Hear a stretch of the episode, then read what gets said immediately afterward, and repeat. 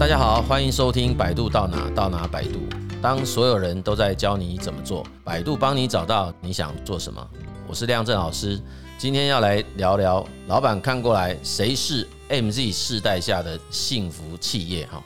，OK，这个幸福企业这个议题啊，久久就被。讨论一下啦，尤其最近一波又一波这个所谓职家平衡啊、工作与生活平衡啊等等的哦，这样子的一个诉求跟主张，被越来越多的人在讨论，然后也被越来越多的企业所重视。好，那所以我们如果谈到这个所谓幸福企业这件事，当然每个人脑海中都会自己浮现出那个幸福企业的样貌了哈。那到底这个幸福企业所谓的模样，应该是怎样来描述它哈？从人力银行这边来看，哈，大部分人都回答高薪、环境友善，然后或者是公司里面有一些非常特殊的福利、吃喝玩乐之类的，哈，这种其实我们好像也都蛮常在各个报道或者是电影啊、戏剧里面都看得见嘛，哈，比如说，诶，有些公司就会强调我们可以带宠物到公司去啊，那或者是有 party 日啊，哈，或者是公司里面有永远吃不完的这个吧台，然后里面有各式各样的东西都可以去享用。啊，哈，那我们甚至都看过，还有荷兰的一家公司，他们到下班时间，每个员工的桌面就会被升到天花板上去，哈，对，就是，他是强迫每一个人必须在下班后就要全部离开他的办公桌，哈。那反正各位可以看到这些，不管各种指标了，哈，大概都有一种把公司营造的营造成为第二个家的感觉了。那我曾经看过一部。描写 Google 这家公司的一部纪录片，那部片子是他们访谈了很多的前 Google 员工。为什么会进 Google？还有为什么离开 Google？我大概看到的蛮多的讲法，就是他们非常怀念当时在 Google 的工作的日子了哈。那当然，在讲那些怀念的内容，一定都会提到哇，里面的这种软硬体设备都是超赞的哈，棒到让他都不想回家。那所以 Google 确实也有办法把整个公司把把他们那个他们叫园区嘛哈，Google 自己都把自己的办公区讲成 campus 啊，就是一个校园讲哦。他说他们甚至把自己的办公场所真的布置到让你都可以住在那个地方哦，哦，所以里面就有一幕是员工是把家人接到他们的 campus 去跟他相会呢，哎，这感觉好像我们以前当兵那个探亲日一样啊，这那个 Google 变成监狱了哦，不不要这样讲，就变成是一个军队啊，或者是一个好像你就不太容易可以离开的地方，然后。要探视你的亲人，他要在假日啊，或在其他时间跑去那个地方跟你相聚，这样哈。所以从那个很多这一类型的描述，大概就可以理解，他可能因为这样被下架了，哦，所以现在就找不到。好啦，那所以说，如果我们就是说从以前的一些标准或者一些角度来看，说一家所谓的幸福企业，就是能够提供像很好的设备啊，哈很充足的这些所谓的吃喝玩乐的这些设施啊，薪水都给很很漂亮啊，这样子就叫做所谓的幸福企业嘛。哦，那他有这些所谓的我们讲叫外在诱因也好，但是你人是在感觉起来是。不像监狱，但实质是监狱，就是一个像是一个这样牢笼的东西，把你禁锢在里面，因为你也会被很负负荷很重的这种工作任务给捆绑在这个环境中，那这样子算是一种叫幸福企业吗？其实这件事情，我认为在今天要谈论的是所谓 MZ 世代这个概念上来讲，它也正是可以有机会去检讨这件事。说，也许在某一个时代下，哈，那个时代下的工作者会觉得，哇，真的，真的，这个就是一个很棒的。因为相对于某个年代下，工作者在其他的工作场域就不会遇到这样子的环境啊，所以他就会觉得说他比别人幸福很多啊，因为他可以拿到很好的薪水，又可以在一个这么好的工作环境上班，即便我人失去自由也没关系，因为那个年代就没有其他的奢望嘛。可是我们会发现说，今天之所以会开始探讨所谓 MZ 世代这件事，很显然好像有一些自己在乎的事情已经有一些改变了，就是这个世代所在乎的一些工作价值。或者叫价值观已经有一些移动或转变，这个就是我们今天要探讨的部分。那这个所谓的 MZ 世代，到底刚刚我们所提的那一些因素，它还能不能成为 MZ 世代心目中的幸福企业的因素？如果不能，那什么才是这些 MZ 世代比较在意的价值？哈，OK，所以往下谈之前，还是要先去跟大家来讲一下，就是说 MZ 世代到底。是指哪些人？哈，这个要先知道，对不对？以韩国他们那边的主张哦，韩国的 Z MZ 世代，它指的就是一九八一年到二零一零年中间出生的人呐。那 M 世代指的是一九八一到一九九六啦。哦，那 Z 世代指的是一九九七到二零一零了。哦，这是韩国的 MZ 世代它的划分哦。那其实在这里也一并跟大家报告，就是说这种世代划分在不同国家。它还是会有一些差异啦，哦，就是大概会有几年的差距，也不用去执着于说，哦，那到底是哪一年才是什么世代？那没有太大意义啦，哦，因为不太会因为那一两年、两三年就会出现一个截然不同，因为那其实是连续性的概念。那我们也会发现，有一些就算是在哪个世代，它好像也是前世代的。就是我们最近不是也有人在讲某个很年轻的人，他脑袋装的是。呃，就四十四四十岁的人装的是八十岁的脑袋哈，这个也有哈，所以其实我觉得一个 generation 一个世代，它普遍的现象，但它不太能够拿来看每一个人是不是都是这样，可能要去区分这个差异哈。那在美国的第四代的话，他们我看到的资料，有人是说是从一九九三开始算，好，所以如果是这样讲，你看一九九三、一九九七。哎，我比较习惯就是取中间，所以我们就用一九九五来算。那其实这样子就比较容易理解，说哦，那 Z 世代就是现在大约二十七岁左右哦，也就是说，其实就是大约进职场，假设大学毕业的，就是他一切顺利，大学毕业进职场，现在就是三到五年了哦。如果研究所是再多练两年嘛，哦，就三到五年的。现在目前台湾的职场的年轻人哦，大概就是被定位在。所谓的 Z 世代这样子的这群人，那这个 M 世代当然就是这一群年轻人前面嘛，哦，就是大概又差个十几年这样子哈。这样的世代跟我们前面再往前面走的这个所谓 Y 啊跟 X 啊，在更前面那就是婴儿潮嘛，所以才会有很有不少人讲到说，现在其实，在很多企业当中其实是五代同堂的哦，就是从那个婴儿潮世代开始，一直到这个 Z 世代。那婴儿潮世代其实很多。都慢慢退出职场了啦。那不管怎么讲哈，我们就很明显应该都可以觉察到，我们刚才所列出来的那个所谓幸福企业的这些因素，应该都是属于在 Y 世代以前比较会重视的这些因素。但是在 MZ 这一块，其实就比较不是这么。常常被提到哈，所以我们在这边看到以韩国那边所公布出来的这个 MZ 世代，他们比较重视的这些因素哈，或者叫做职场条件，就是有三件事哈。第一个最重视的是身心的自由空间，应该很多人是。可能有共鸣，对吧？啊，你看哦，他还不是只有谈自主跟自由哦，他还前面加个身心呢，也就代表说，除了心理自由以外，还有包括身体的自由。那身体的自由，我们把它想象，如果是在职场，也就是过去那两三年因为疫情而产生的那个移动式办公这样。那这个在过去这两三年，真的是让这个 MZ 世代完全开心的不得了的，你知道意思吗？哦，但是我们这边顺便插个题外话哦，那个疫情期间，然后你必须要从以前的办公室回到自己家里面，也许对 MZ 世代来讲，那真的是获得了极大的身心自由。可是对一些有家庭的哦，XY 世代的，哇，那真的是要了他的命啊！因为你会发现，他从此再也没有界限了啊。就是他的工作、家庭、生活、个人完完全全和在一起哦。以前都会觉得哇，这种整合真的是啊，真的是太棒了。可是过去的两年多、快三年的实验，很多人真的受不了了哦，因为他才会发现，原来以前这种有界限的还是不错的哦。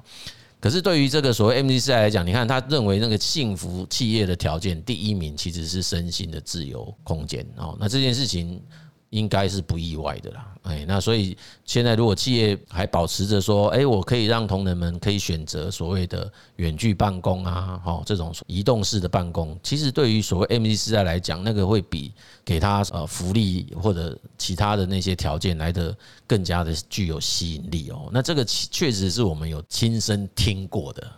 有人因为这个因素而离开他原先已经工作蛮多年的一家外商公司，转而到另外一家新的公司。那家新公司从面谈开始就是远距了，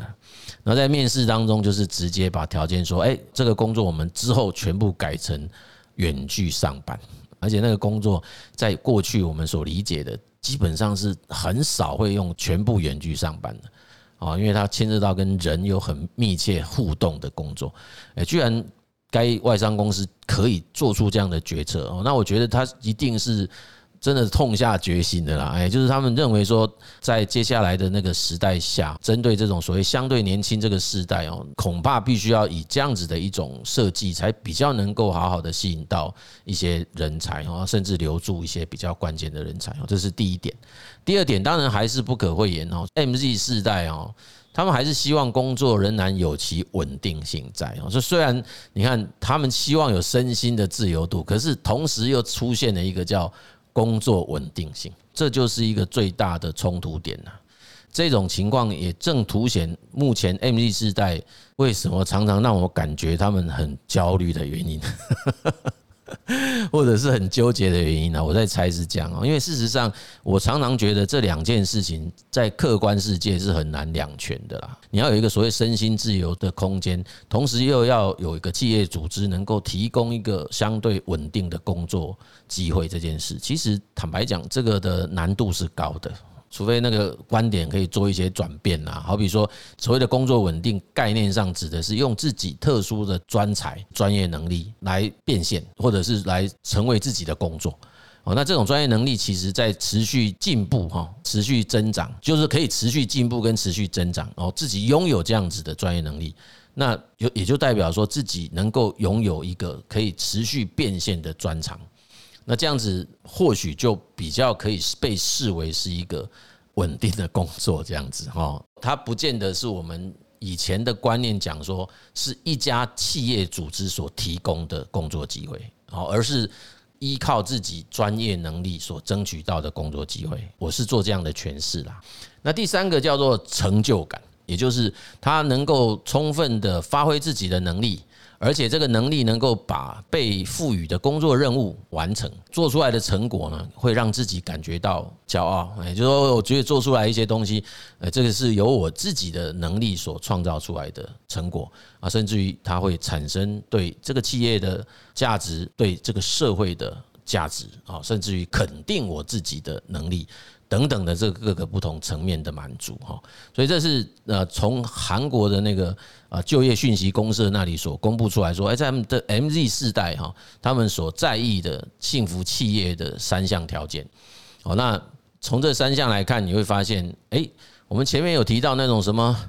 呃高薪，嗯，它不是不重要，而是它就落在这个排序之后，友善环境。他也已经不在里面，因为什么？自由空间了，他都不一定会跑去了，他也不在这个考量内了哈。不过哈，在美国那边，我们是有看到一些报道，是有说有些企业其实它是给这些所谓的远距工作的员工补助金呐，或者是叫做呃家具购买的补助、3C 设备购置的金额哦，他们可能会让他的居家空间要舒适，哎，所以会去做一些。基本的调查跟那个叫做设计啦，也就是说，他们可能会建议他的员工说，你如果要在家里长时间工作，你可能要买哪一种办公椅，会比较不会不舒服啊，所以公司就会补助你买这个椅子的钱。你的电脑应该用什么样的电脑会比较好啊？然后你因为常常需要上网啊，这个这个或者是因为国外可能也许网络环境跟台湾我不太确定了啊，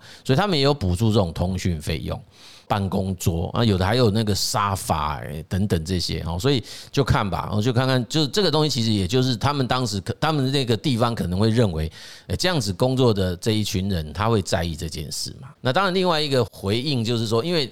在家里工作啊，所以就不用用到公司的办公室的那个空间啊，所以公司很多就开始缩减它的办公室空间的面积啊，省下来以那种非常大型公司都会省下很多钱，所以他也把这些部分的经费啊再回给在家里工作的这些公司的同仁啊，我觉得这也是挺合理的。好，那所以这个其实是你会发现说，哎，薪资啊、环境啊、特殊福利啊、吃喝玩乐等等这些东西就。不是这么明确的出现在 MZ 世代的清单当中，前面啊，就是说他会在里面，但是他就排在后面了，他就不会是一个他们很在意说一定要拥有的这些条件。那另外一个就是说，如果想要成为 MZ 世代的新幸福企业哈，建议可以从哪个地方开始哈？那我觉得，当然如果真的有心了哈。我觉得不见得每一家公司都需要这样做了，你还是要先去评估一下自己本身的业务啊，或者是自己的市场是不是真的需要有这么大量的这种 MZ 世代的加入？那当然，我想应该每家公司都要了哈，因为公司本身也是有机体嘛哈，就是由人所组成的啦。比较健康的企业组织哈，不管它的规模大小，应该在公司人员组成上来讲，在世代上的分布还是要比较平均一些，会比较健康啊。所以我想，任何一家想要永续发展的企业，它是很难以避免。任用到所谓的 MZ 世代的人，然后特别是 Z 世代，哦，虽然说 Z 世代的人是越来越难找得到的，哈，因为僧多粥少嘛，哈。那正因为如此，啊，所以如果真的公司希望可以永续经营，那反而应该好好的思考如何在所谓的组织设计上，或者是人力资源制度上面去思考，怎么吸引到这些 MZ 世代的参加。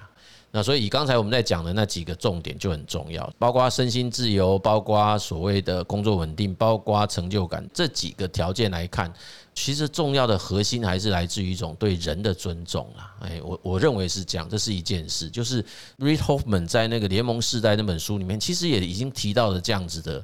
观念的哈，就是说过去的这种所谓的传统劳资雇佣的关系，可能也开始会出现质变。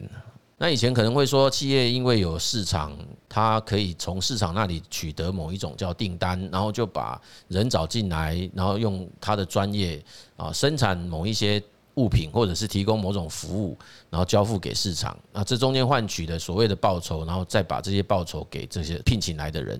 可是，在他在观察当中发现。呃，过去这种所谓的由企业这里发动的这种所谓雇佣关系，其实慢慢开始出了一些质变哈，就是呃，企业会越来越像这种所谓的呃职业球队啊，那职场工作者就越来越像职业球员，两方其实彼此都有很强的自主性跟能动性的啊，就是所以职业球队啊，他很希望找得到那种可以吸引到很多票房的职业球员啊。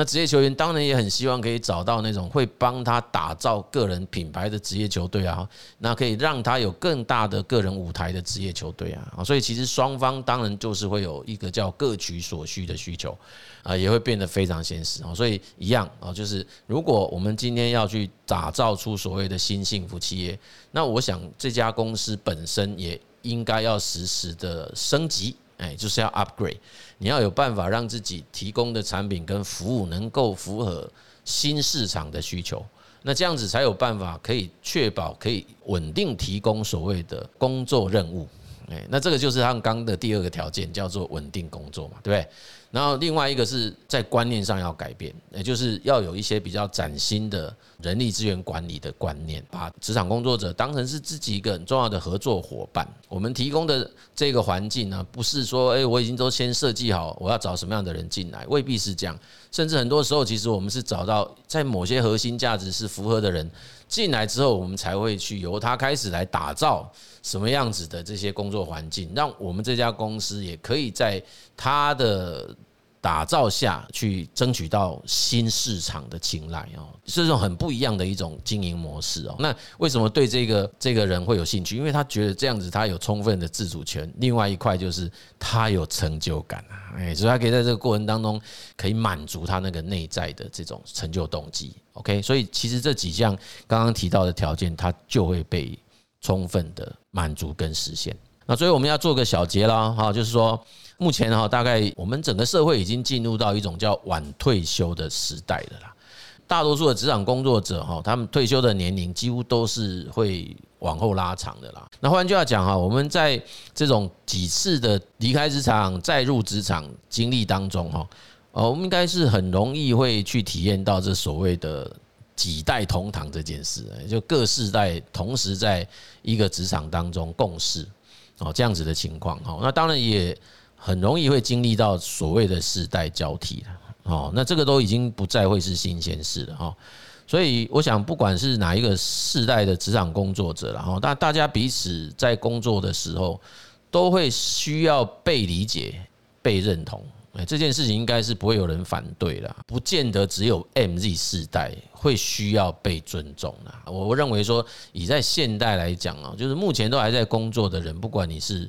哪一个时代的啦？我觉得对任何一个职场工作者，尊重这件事情，应该它是一个普世价值才对啊。当然，不见得每家公司的都做得到，也不是每一个人在公司当中遇到的主管啊或经营者他都做得到，因为这个有可能。也是跟他的自己的价值不见得是相符哈，可是这是我的主张跟我的信念呐，就是我会觉得，诶，工作职场上固然有很多所谓的职责啊、职权上面的差异、位阶上的不同，可是人的相处之间最基本的还是对彼此的尊重。每一个人都在职场当中一定都有他存在的价值，有他存在的意义，也都有办法去创造出对。这份工作跟这家公司的价值，如果说大家都可以从这个角度切入，然后也都可以真的好好营造出一个彼此尊重的环境，那我想，即便说我们没有办法拿到什么幸福奖章啊，其实我相信这个环境也会让不只是 MZ 时代的人啊，就是每一个职场工作者，大概都会觉得它是一个很值得自己待的一个工作环境。今天虽然在谈的是 MZ 时代，但是我们还是希望可以有机会营造出一种叫做多元协作的职场环境啊。你跨世代的存在是必然的啦，哦，所以这种让跨世代也好，或者是这种组织成成为一种很多元都会认同、多元都有办法协作的一个环境跟空间，这其实才是我们真正该去追求的的一个结果了哈。好。我们这一集的节目呢，就跟大家分享到这边。那如果你喜欢我们的节目，欢迎订阅以及分享。好，谢谢各位的收听。百度到哪到哪百度，我们下集见。